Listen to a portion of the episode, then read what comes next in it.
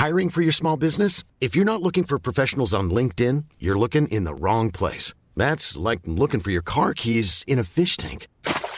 LinkedIn helps you hire professionals you can't find anywhere else, even those who aren't actively searching for a new job but might be open to the perfect role. In a given month, over 70% of LinkedIn users don't even visit other leading job sites. So start looking in the right place. With LinkedIn, you can hire professionals like a professional. Post your free job on linkedin.com slash people today.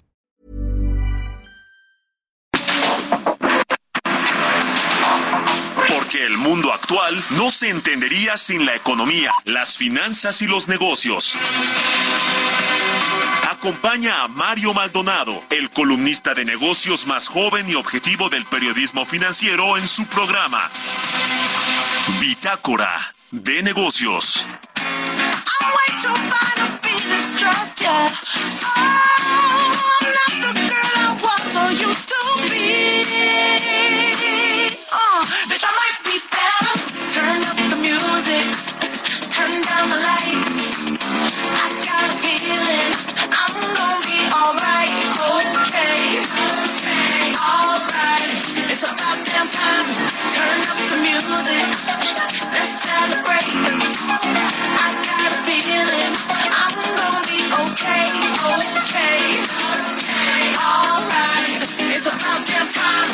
minute, I'ma need a sentimental man or woman to pump me up. Feeling fussy, walking in my Balenciennes, trying to bring out the fabulous. Cause I give a fuck way too much. I'ma need like two shots in my cup. Wanna get up, wanna get down. Mmm, that's how I feel right now. Oh, I've been so down and under pressure. I'm way too fine to be distressed, yeah. Oh,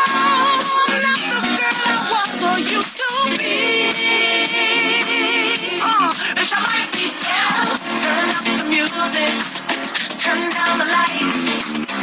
I got a feeling I'm gonna be alright, okay, alright.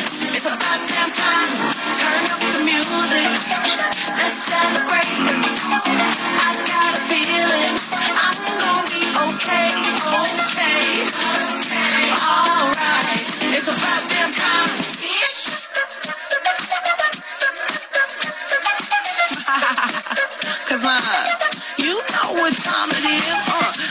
Coming out tonight. I'm coming out tonight. I'm coming out tonight. I'm coming out tonight. I'm coming out tonight. I'm coming out tonight. Okay. Alright. It's about damn time. I'm coming out tonight. I'm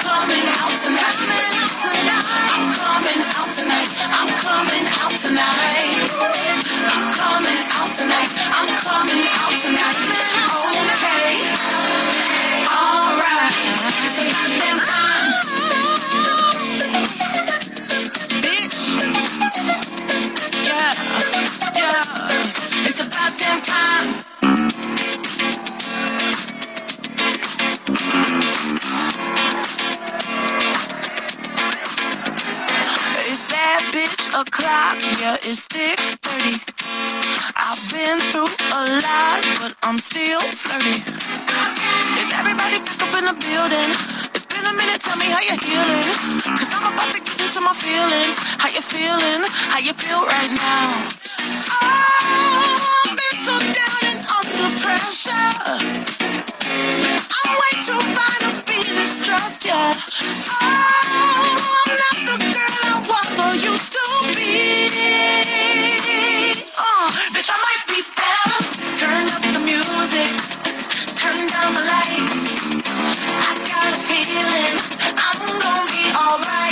¿Cómo están? Muy buenos días. Bienvenidos a Bitácora de Negocios. Yo soy Mario Maldonado. Me da mucho gusto saludarlos en este viernes, por fin viernes 23 de junio del 2023.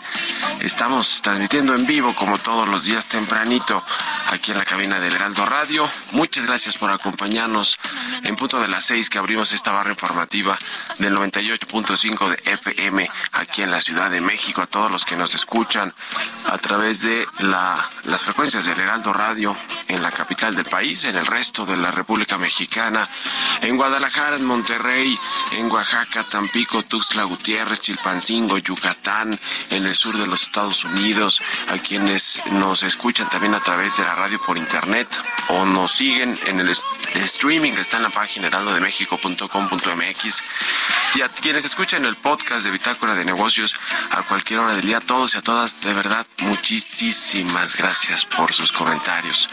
Comenzamos este viernes, como todos los días, con un poquito de música antes de entrar a la información. Esta semana estuvimos escuchando canciones de bandas que van a presentarse en el Corona Capital 2023, que se llevará a cabo en noviembre, aquí en la Ciudad de México, en la curva 4 del Autódromo Hermano Rodríguez. Y esta eh, que escuchamos de fondo es de una cantante y rapera estadounidense, Lizzo, y se llama About Them Time. Van a presentarse el 19 de noviembre en el escenario del Corona Capital. Esta cantante Lizzo. Y bueno, lo vamos a estar escuchando aquí en el programa. Vamos a entrarle ahora sí a los temas, a la información.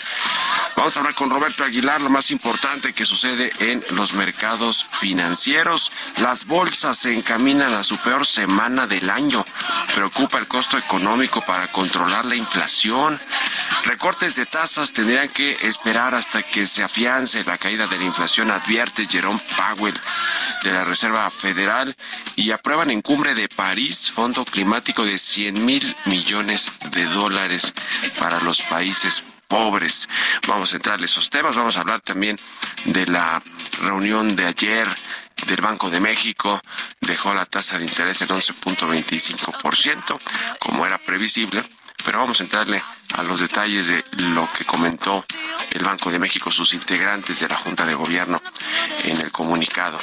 Eh, y bueno, sobre todo después de lo que dijo la Reserva Federal de Estados Unidos en torno a que van a haber dos aumentos más a, a, la tasa de interés de Estados Unidos. Esa es la previsión y pues lo lo que probablemente empuje al Banco de México a hacer algún otro aumento ¿eh? en el resto del año. Veremos qué sucede. Le vamos a entrar a ese, tema, a esa información. Vamos a hablarlo con Marco Viedo, estratega para América Latina del Banco de Inversión eh, XP Investments de Brasil. Vamos a hablar también del tipo de cambio, la influencia que tiene la tasa de interés y este diferencial de tasas con Estados Unidos en la moneda mexicana, en el tipo de cambio. Y de otras cositas vamos a platicar también con Marco Viedo en términos de economía y de cómo viene esta segunda mitad del año para México en términos económicos. Vamos a platicar además, como todos los viernes, con Emilio Saldaña, el piso, lo más importante de la información tecnológica. Se roban accesos de más de 100 mil cuentas de ChatGTP, 12 mil cuentas comprometidas en Latinoamérica. Bueno, la inteligencia artificial sigue generando problemas y dolores de cabeza a los usuarios y a los desarrolladores ¿eh? de esta inteligencia artificial. Vamos además a platicar sobre la historia de Jumex y con Jesús Espinosa hablaremos de la Copa Oro y sus números, eh, los partidos, México contra Honduras, en fin, toda esa tragedia que es la selección nacional mexicana. Bueno, la selección nacional de fútbol más bien, ¿no? Le vamos a entrar a estos y otros temas hoy aquí en Bitácora de Negocios, así que quédense con nosotros. Vámonos al resumen de las noticias más importantes para comenzar este día con Jesús Espinosa.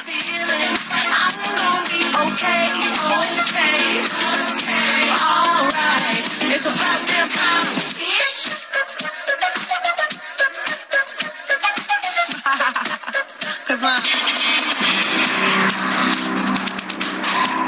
Este jueves, la Suprema Corte de Justicia de la Nación invalidó con nueve votos a favor y dos en contra el segundo decreto del Plan B electoral del presidente Andrés Manuel López Obrador por violaciones al proceso legislativo en el país.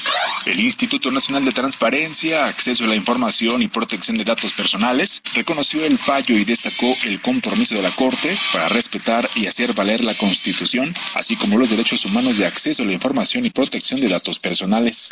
Por su parte, Eduardo Ramírez, coordinador de Morena, en el Senado, indicó que en el próximo periodo de sesiones que inicia el primero de septiembre, el grupo mayoritario irá por una reforma electoral. A partir del primero de septiembre es generar una agenda legislativa donde discutamos una nueva reforma electoral con la tranquilidad de que en el año 2024 va a normar la esencia constitucional y las normas jurídicas que han regido el 21 al 18. El presidente Andrés Manuel López Obrador hizo un llamado a la conciliación para poner fin a las problemáticas registradas en la industria minera mexicana, en donde los trabajadores reclaman violaciones a sus derechos laborales por parte de los empresarios. Hay que buscar este, la conciliación, el acuerdo. En el caso de Cananea y Tasco, hay un conflicto que tú debes saber. Existe una diferencia política entre el dirigente de los trabajadores, Napoleón Gómez Urrutia, y Germán Larrea. O sea, no es nada más la situación de los trabajadores, que, dicho sea de paso, no son menores de edad. Mediante un comunicado, el Centro Nacional de Control de Energía descartó que exista riesgo alguno o emergencia en el sistema eléctrico nacional por la ola de calor y garantizó el abasto para cubrir la demanda de los 47 millones de usuarios en el país. Las negociaciones para definir los detalles finales al acuerdo entre la Unión Europea y el Mercosur entran en una fase decisiva, aunque las partes no esconden su cautela sobre las posibilidades reales de dar luz verde a ese entendimiento aún en este año.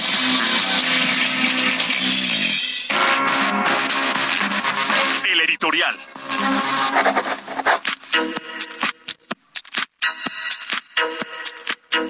Bueno, pues qué cosa con el tema de los apagones eh, por el, aumento de la demanda de energía eléctrica derivado de las olas de calor que, bueno, pues han azotado, que creo que ya van a acabar este fin de semana, ¿no? Estos picos de, o estas olas de calor que vaya, que nos han hecho sufrir a los capitalinos, bueno, y en todos lados, pero los capitalinos son los chilangos que no estamos acostumbrados a estas altas temperaturas, esas olas de calor, y luego que aquí no hay aire acondicionado, aquí en nuestra cabina pues peor se pone la cosa con las olas de calor. Eh, pero el asunto interesante es este reporte del SENACE donde pone a el suministro al sistema eléctrico nacional en una situación de emergencia eh, por estas altas olas de calor que aumentan la demanda por el uso de aires acondicionados eh, y de otros eh, electrodomésticos para generar pues un poquito de aire en los lugares, en las oficinas, en los hogares, en fin, en cualquier en cualquier sitio. Y lo que sucede pues es que el presidente del observador desestimó que haya una situación de emergencia, dice que la Comisión Federal de Electricidad tiene cubiertas todas las necesidades para estos aumentos de la demanda eh, y que y que no hay riesgo alguno. Bueno, tuvo ya que recular el SENACE, decir que efectivamente no hay riesgos ni emergencias en el sistema eléctrico nacional, que desde hace meses eh, se toman las previsiones para enfrentar demandas altas, ¿no? O demandas máximas como las que se presentan en el verano, que ahí viene, junio y julio, junio y julio es donde normalmente el incremento de, las de la temperatura en muchas ciudades y estados de la República, pues se genera también a su vez una, una mayor demanda. En fin, veremos si efectivamente están preparados en la Comisión Federal de Electricidad para, pues para estos picos, aunque ya en varios estados de la República, como Chihuahua, Michoacán, San Luis Potosí, Tabasco, Tamaulipas, Veracruz. Estas ondas de calor ya generaron apagones precisamente por el aumento de la demanda de energía eléctrica y el director de la CFE, Manuel Barlet, anduvo de visita en Tuxtla Gutiérrez, en Chiapas, y bueno, pues le preguntaron, ¿y qué dijo? Nada evitó comentar Manuel Barlet sobre estos apagones en, varias ciudades y estados de la República Mexicana, pero niegan, fíjense, aquí en el gobierno, negando las cosas, se tapa el sol con un dedo. Si el presidente dice que no hay problema, no hay problema, recula el SENACE y a pesar de que hay apagones, el director de la CFE evita, evita hablar de los temas. Bueno, muy al estilo 4T, ¿no? ¿Ustedes qué opinan? Escríbanme en Twitter, arroba Mario Banji en la cuenta arroba Heraldo de México. Tecnología.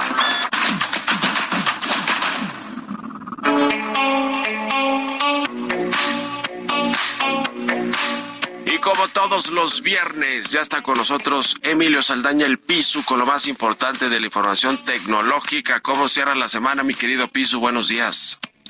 Hola, ¿qué tal Mario? Muy feliz viernes y feliz viernes a nuestra audiencia. Esta es la información en materia de tecnología. El presidente Joe Biden convocó esta semana a un grupo de líderes tecnológicos para debatir los riesgos y enormes promesas de la inteligencia artificial, por supuesto. La reunión se llevó a cabo en el Hotel Fairmont en San Francisco con expertos en tecnología como Tristan Harris, el director ejecutivo del Center for Human Technology, Jim Steyer, el CEO de Common Sense Media, y Joy Bulamwin, la fundadora del Algorithmic Justice League. Sí, la Liga de la Justicia Algorítmica ya está aquí. Además, el gobernador de California, Gavin Newsom, acompañó al presidente, quien por cierto mencionó que le inquieta que las redes sociales ya han demostrado el daño que la tecnología puede causar sin las salvaguardas adecuadas, y él querría en todo caso poder evitar este mismo escenario en el caso de la inteligencia artificial. ¿Y cómo no va a querer esto? Escuche esta otra noticia. Más de 100.000 cuentas de usuario de ChatGPT han sido robadas. Se ha observado en los últimos meses un creciente interés precisamente por el uso de herramientas de inteligencia artificial generativa como ChatGPT. Y desafortunadamente, esto por supuesto que ya llamó la atención de ciberdelincuentes y se reporta que más de 101 mil cuentas de usuario de ChatGPT han sido robadas en los últimos meses. La firma de ciberinteligencia Group IB informó haber identificado más de 100 mil registros de ladrones de información en sitios web clandestinos que contienen cuentas de ChatGPT.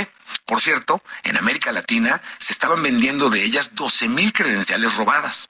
El pico del robo de datos se dio en mayo del 2023 cuando actores de amenazas publicaron 26.800 nuevos pares de credenciales de ChatGPT.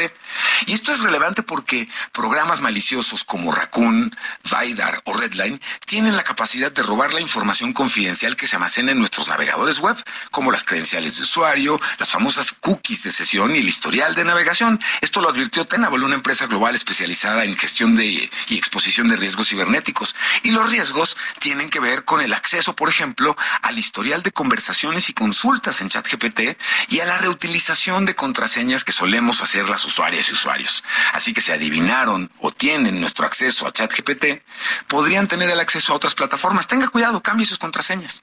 Finalmente, le platico que la encuesta nacional sobre disponibilidad y uso de tecnologías de la información en los hogares, la ENDUTI en su versión 2022, fue presentada por el INEGI y el IFT.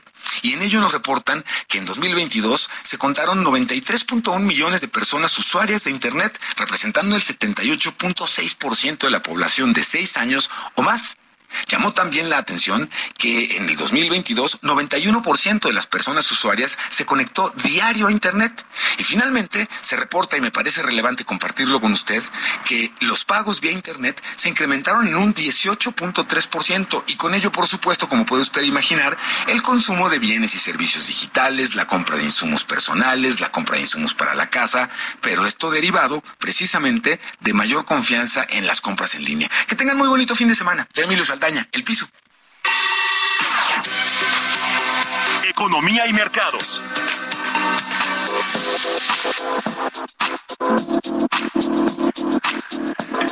Roberto Aguilar ya está aquí en la cabina del Heraldo Radio. Mi querido Robert, ¿cómo te va? Buenos días. ¿Qué tal, Mario? Me da mucho gusto saludarte a ti y a todos nuestros amigos. Eh, cuando ya pensaba el mundo que la pesadilla de la inflación había terminado, pues ahora nos dan algunos golpes de realidad, porque justamente las bolsas se dirigían hacia su peor semana del año, el petróleo caía y el dólar subía, el dólar estadounidense, ya que una serie de sorpresas de línea dura de los bancos centrales, pues puso nerviosos a los inversionistas por el costo económico de controlar la inflación, con la falta de estímulos para la recuperación de China, las recientes alzas inesperadas, por ejemplo, en Australia, Canadá, Reino Unido, que fue más de lo esperado, y la previsión de la Reserva Federal de dos alzas más, los temores sobre el crecimiento, pues son globales y crecientes.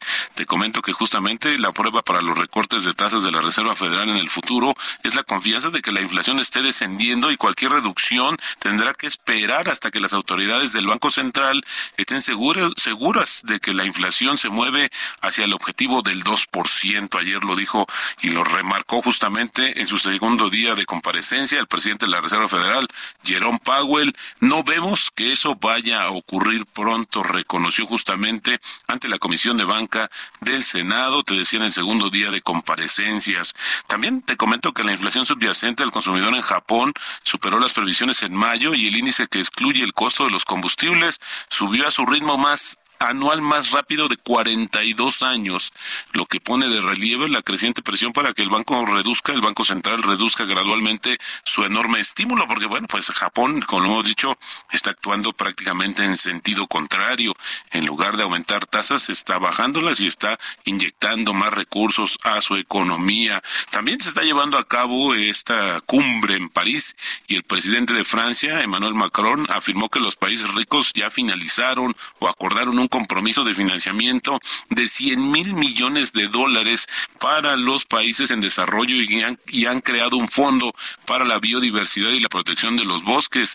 La promesa de los 100 mil millones de dólares está muy por debajo de las necesidades reales de los países pobres, pero bueno, no deja de ser interesante el discurso. También importante se está llevando a cabo una reunión eh, global de los productores de litio y están advirtiendo que justamente el retraso de las concesiones, la escasez de personal y la inflación dificulten su capacidad de suministrar justamente la creciente demanda de litio para las baterías de eh, que van a permitir justamente la electrificación automotriz. También te comento que el tipo de cambio, bueno, está en 17.21.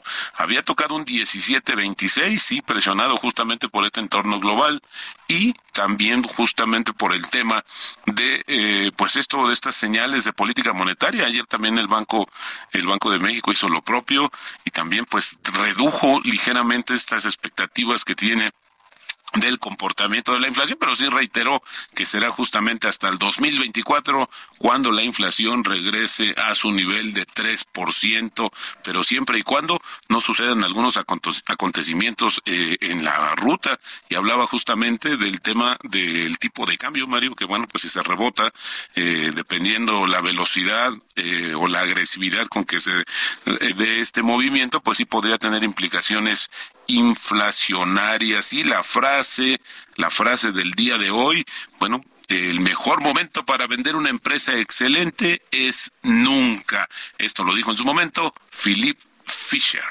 Buenísimo, Robert. ¿Cómo viste ayer el comunicado del Banco de México, que era, bueno, muy previsible que iba a dejar su tasa en 11.25, eh, pero sobre todo con la presión que tendrá de Estados Unidos de la Reserva Federal, que hará dos nuevas alzas de tasas y el Banco de México no creo que se quede pues de brazos cruzados, ¿no? Exactamente. Fíjate que eh, yo creo que al final del día esta semana y la anterior fue muy intensa en términos de decisiones de política monetaria y lo que sí más o menos se ha visto el denominador común es que las preocupaciones sobre el tema del comportamiento de la inflación pues no se han detenido por completo y al final del día ahora esta situación de la sincronización que había de la política monetaria justamente por el tema de la pandemia pues se perdió y cada uno de los países pues está buscando su propia alternativa a través del incremento de las tasas de referencia. Brasil, te decíamos también, por ejemplo, la economía que se compara con México, séptima ocasión en que mantiene la tasa de referencia. Hay mucha presión del gobierno y empresarios para que comience a bajar y en México, bueno, pues nos han dicho que va a mantenerse todavía en estos niveles por algunos meses más. Bueno, pues ya lo veremos. Gracias, Robert, y nos vemos al ratito en la televisión. Al contrario, Mario, muy buenos días. Roberto Aguilar, síganlo en Twitter, Roberto AH. Vámonos a la pausa. Regresamos.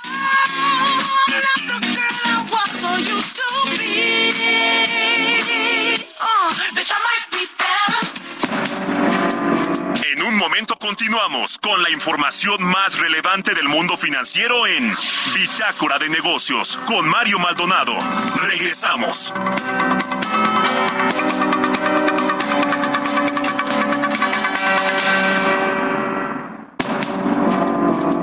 Estamos de vuelta en Bitácora de Negocios con Mario Maldonado.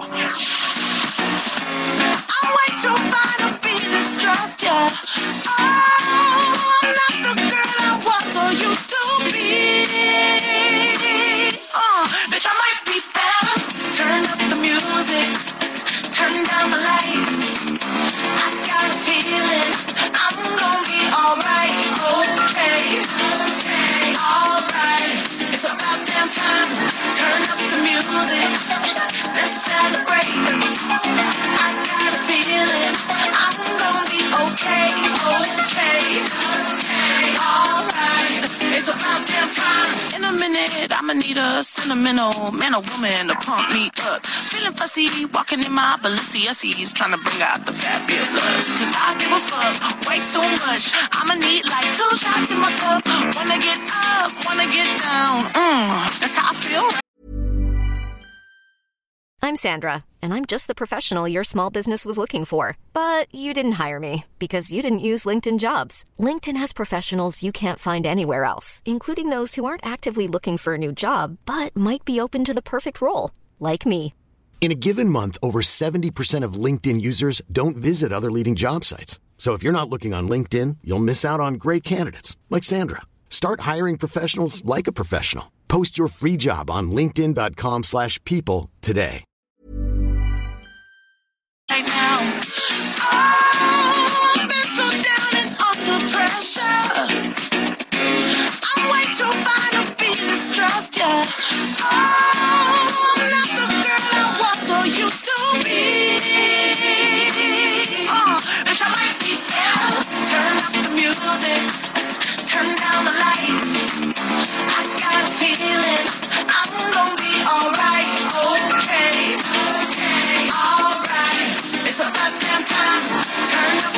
Music. Ya estamos de regreso aquí en Bitácora de Negocios. Son las 6 de la mañana con 31 minutos, tiempo del centro de México. Y regresamos escuchando un poquito de música antes de entrarle a la información en esta segunda mitad del programa.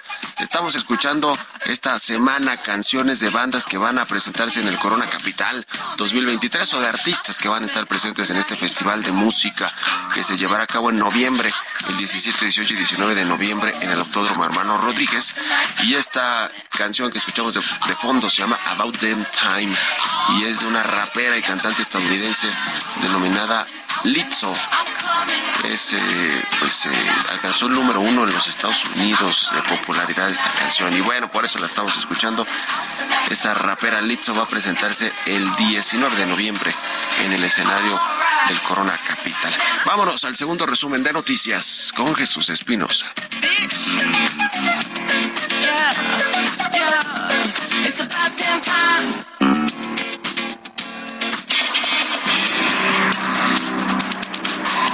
La Confederación Patronal de la República Mexicana urgió al Sistema Eléctrico Nacional invertir para garantizar la generación de energía suficiente para atender la alta demanda por el uso de aires acondicionados debido a las altas temperaturas que se presentan en el país, así como para evitar apagones en el suministro. De acuerdo con los datos divulgados por el Instituto Nacional de Estadística y Geografía, la inflación continuó en la primera mitad de junio con su desaceleración, al ubicarse en 5.18%, su menor nivel desde marzo del 2021, un aumento de apenas 0.02% respecto a la quincena previa. Rodolfo Hernández, director ejecutivo de negocios internacionales de Santander, México, consideró que nuestro país podría crecer más de 3% como efecto del proceso de la relocalización de las empresas. Destacó que por cada punto porcentual que México le gane a China en su relación comercial con Estados Unidos, el Producto Interno Bruto puede subir 1.3%. La Comisión Nacional para la Protección y Defensa de los Usuarios de Servicios Financieros atendió 632 reclamaciones en el primer trimestre del año relacionadas con seguro de gastos médicos y accidentes personales. El Departamento de Energía de Estados Unidos dijo este jueves que tiene planes de otorgar un crédito por hasta 9.200 millones de dólares a la empresa conjunta creada por Ford Motor y la surcoreana SK On para ayudarles a financiar la construcción de tres nuevas plantas de fabricación de baterías en Tennessee y Kentucky. Entrevista.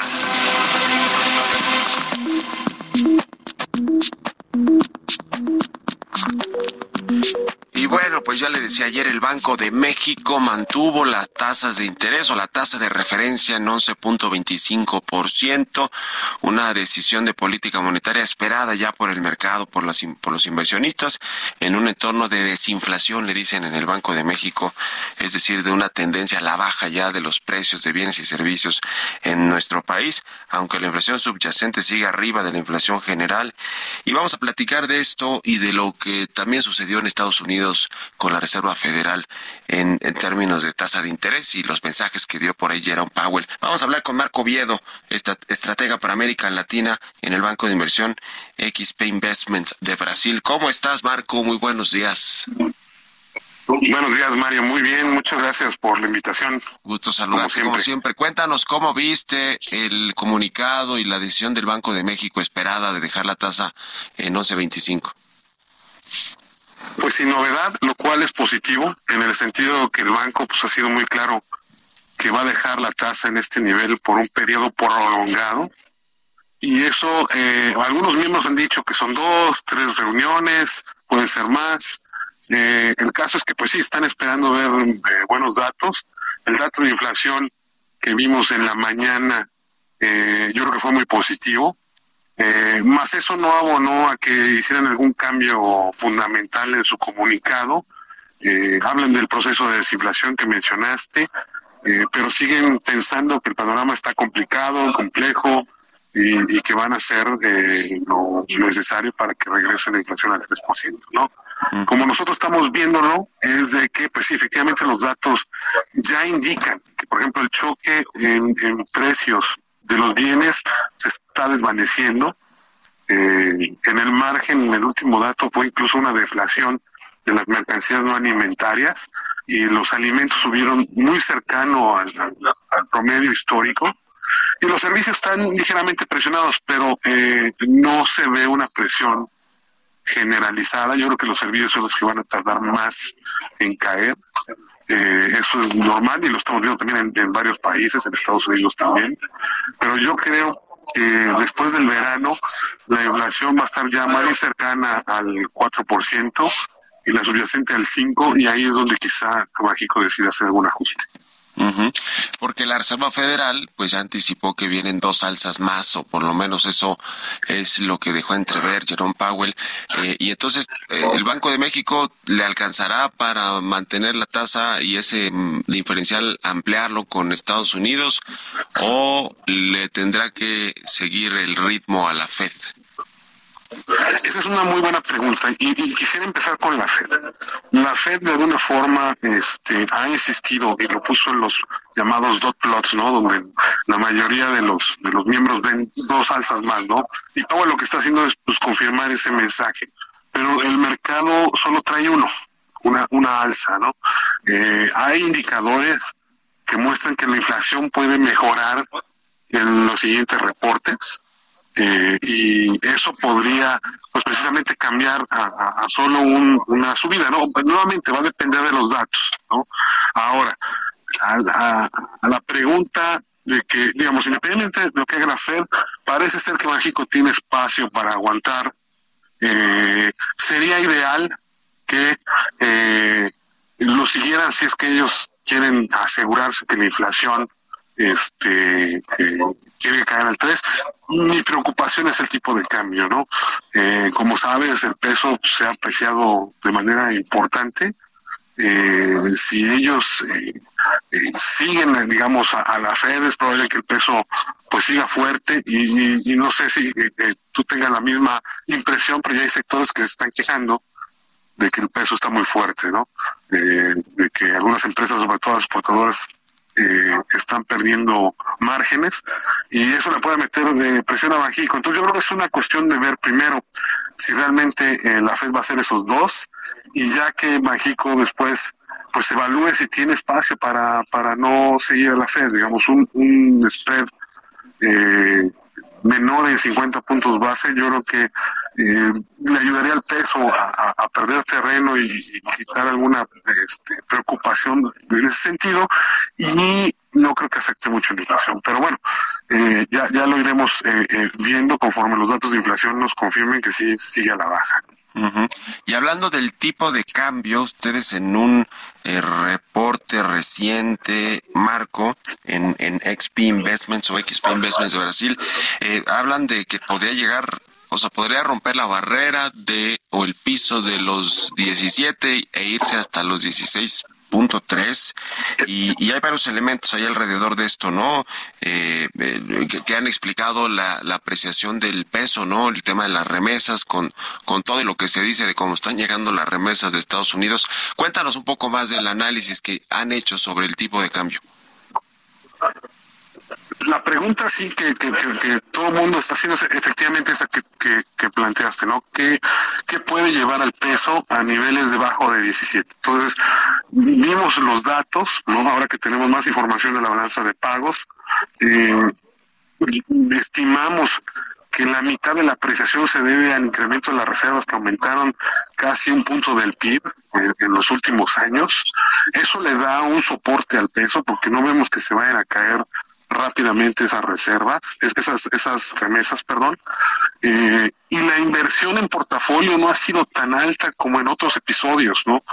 Y, mi conjetura es si volvemos a ver flujos de inversión de portafolios como los vimos en el 2012, en el llamado Mexican Moment, pues sí, la moneda puede apreciarse todavía más, ¿no? Nuestro escenario base es que se mantenga bien alrededor de 17, de hecho tengo un, hay un número muy exacto que es 16.95, pero nuevamente si vemos que, por ejemplo, la Fed dice, no, ya, la inflación sí está cayendo, eh, vamos a subir por lo menos una vez más y ya vamos a parar, ahí el peso puede tener un eh, rally porque México pues no va a recortar inmediatamente, se va a esperar también a ver más datos. Y el, atractivo del carry eh, que todavía no explica todo, ¿no? mucha gente dice no es que es el carry, el carry es solamente una cuarta parte de lo que hemos visto según nuestras estimaciones, todavía tiene espacio para, para, para mejorar.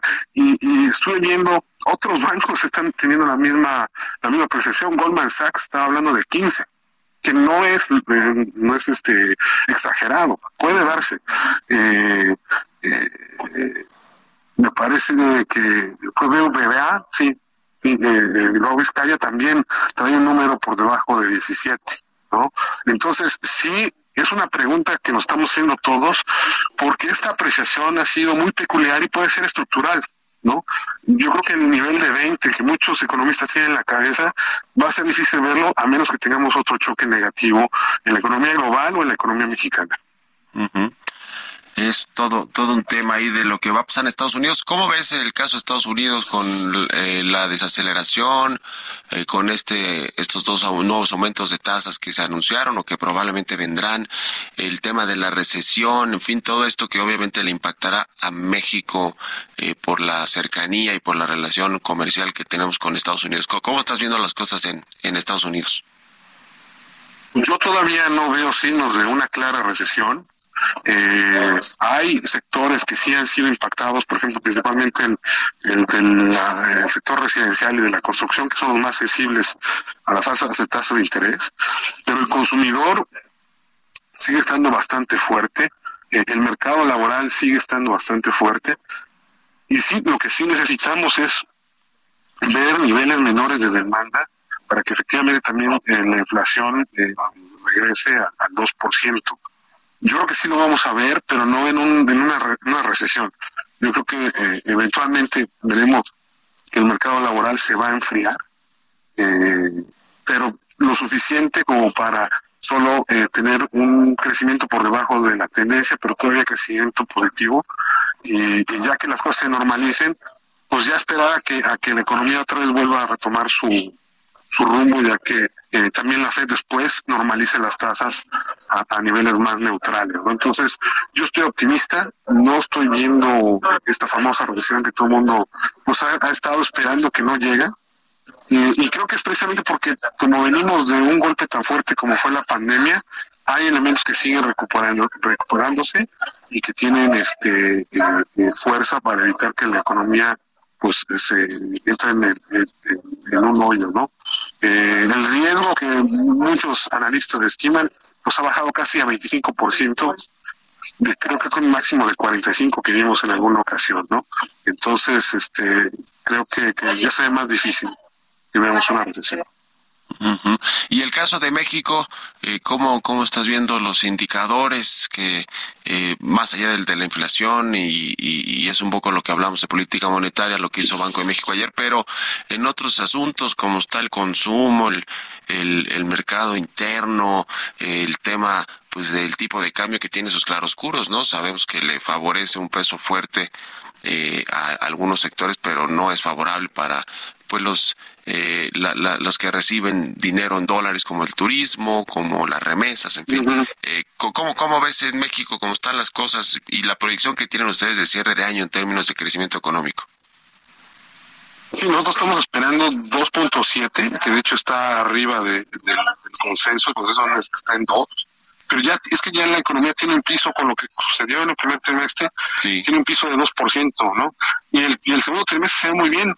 Este, yo creo que el IGAE que vamos a tener la próxima semana va a subir entre punto cuatro, punto tres en abril y se ve que a lo mejor va a ser un punto dos en mayo y eso ya te da casi un 6, que te da el 2.5, 2.6 este, de, eh, de, piso y ya cualquier cosa que sea un soft landing, un aterrizaje suave, si vemos esta desaceleración, pues el, el 2.7 ya es un nuevo es, un nuevo nivel bajo, ¿no? Eh, puede llegar a 3 incluso, ¿no? Y ahí el, gobierno estaría, hubiera estado en lo correcto, ¿no? En un principio.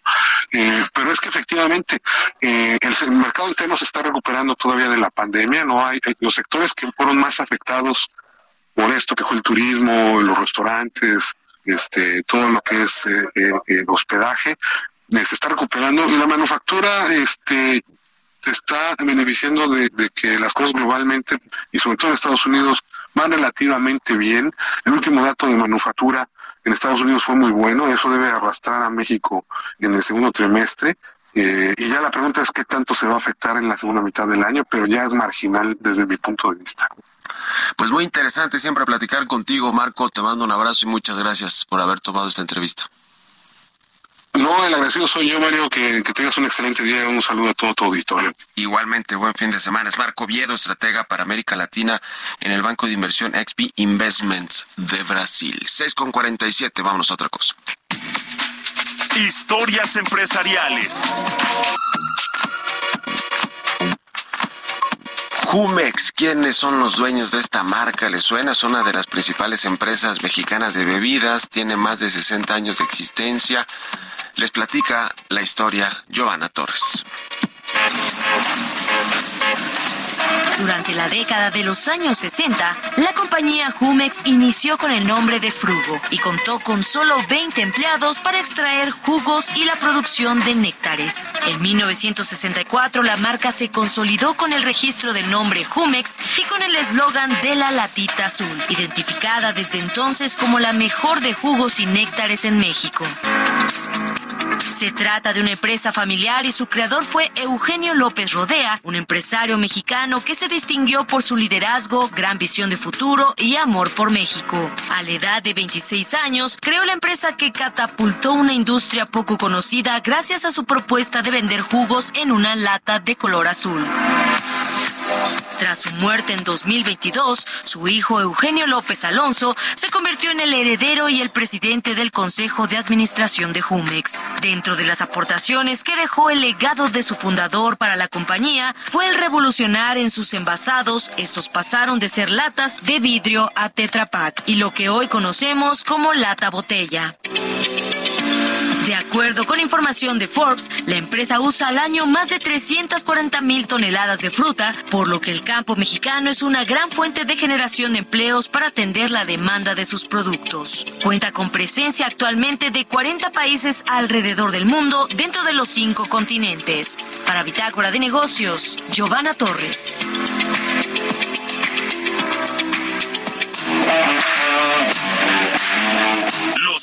Y el deporte.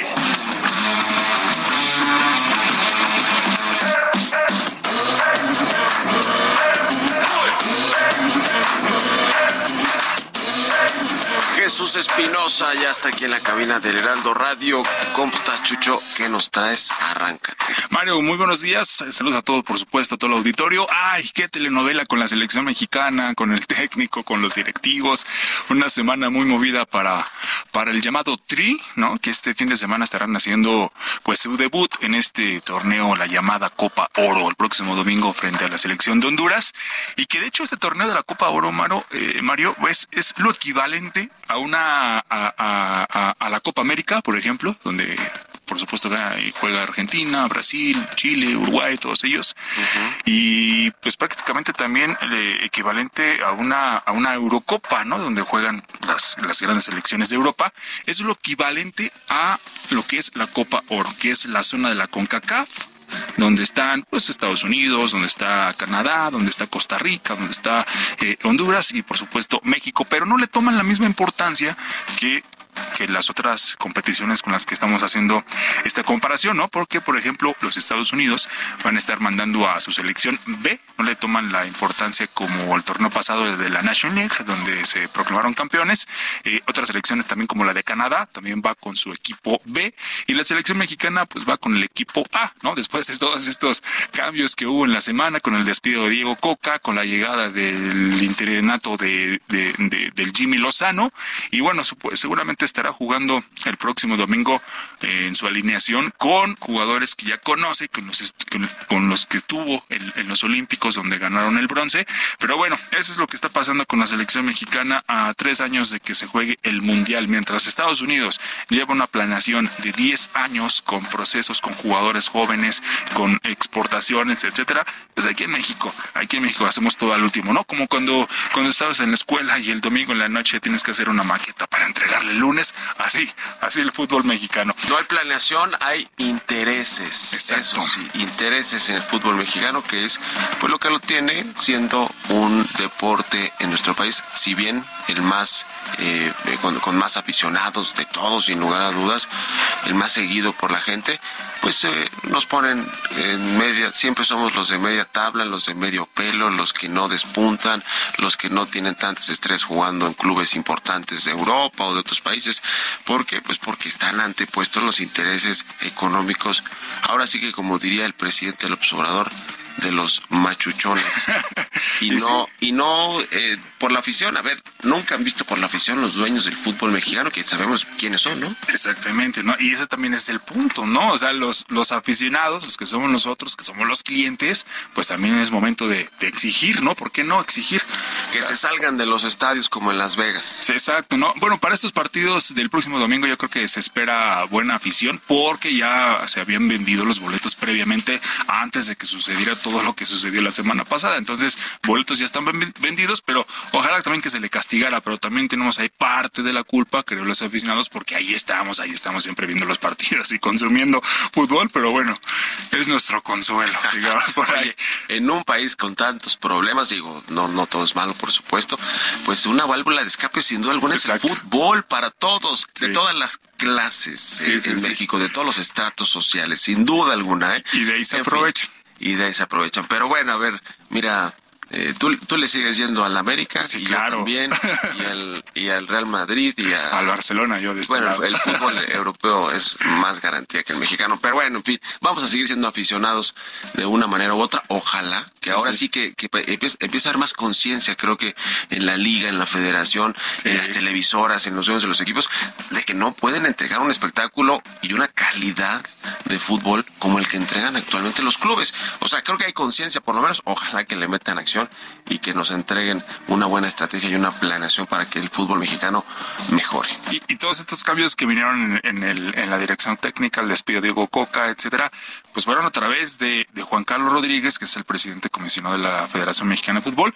dio un mensaje el lunes pasado, se escuchó con voz firme y autoritaria. Esperemos que con esa actitud, pues se vea reflejado en los resultados del balompié, no solamente de la selección mexicana, sino también de la, de la Liga MX. Pero bueno, nos queda poco tiempo nada más dar unos números rapidísimo de esta Copa Oro. México suma ya un total de 11 campeonatos en el torneo del área de la CONCACAF y tiene 117 partidos. También tres fueron bajo el anterior formato de la de la CONCACAF y ocho en la en la actual. Y por ejemplo, algunos números. Memo Ochoa, si la selección mexicana llega a la final de este torneo y juega todos los partidos, se va a convertir en el mexicano con más juegos de la historia en el torneo de la CONCACAF. La Copa Oro 2023 será la versión 17 de este torneo que disputan las mejores selecciones de Norte, Centro y el Caribe. Bueno, Así gracias. Chucho. Gracias. La mejor noticia de hoy es que ya se viene el fin de semana. Ya es viernes, gracias a Dios. gracias. Gracias a todos ustedes. Ya nos despedimos. Muchas gracias por habernos acompañado. Aquí le mando, por cierto, un saludo a nuestro amigo Gabriel Casillas, que nos escribe aquí en Twitter, que nos escucha. Un saludo, mi querido Gabriel. Buen viernes también para ti, buen fin de semana. Se quedan con Sergio y Lupita aquí en estas frecuencias del Heraldo Radio. Nosotros nos vamos a la televisión, al canal 8 de la televisión abierta y nos escuchamos el próximo lunes. Buen fin de semana. Esto fue Bitácora de Negocios con Mario Maldonado.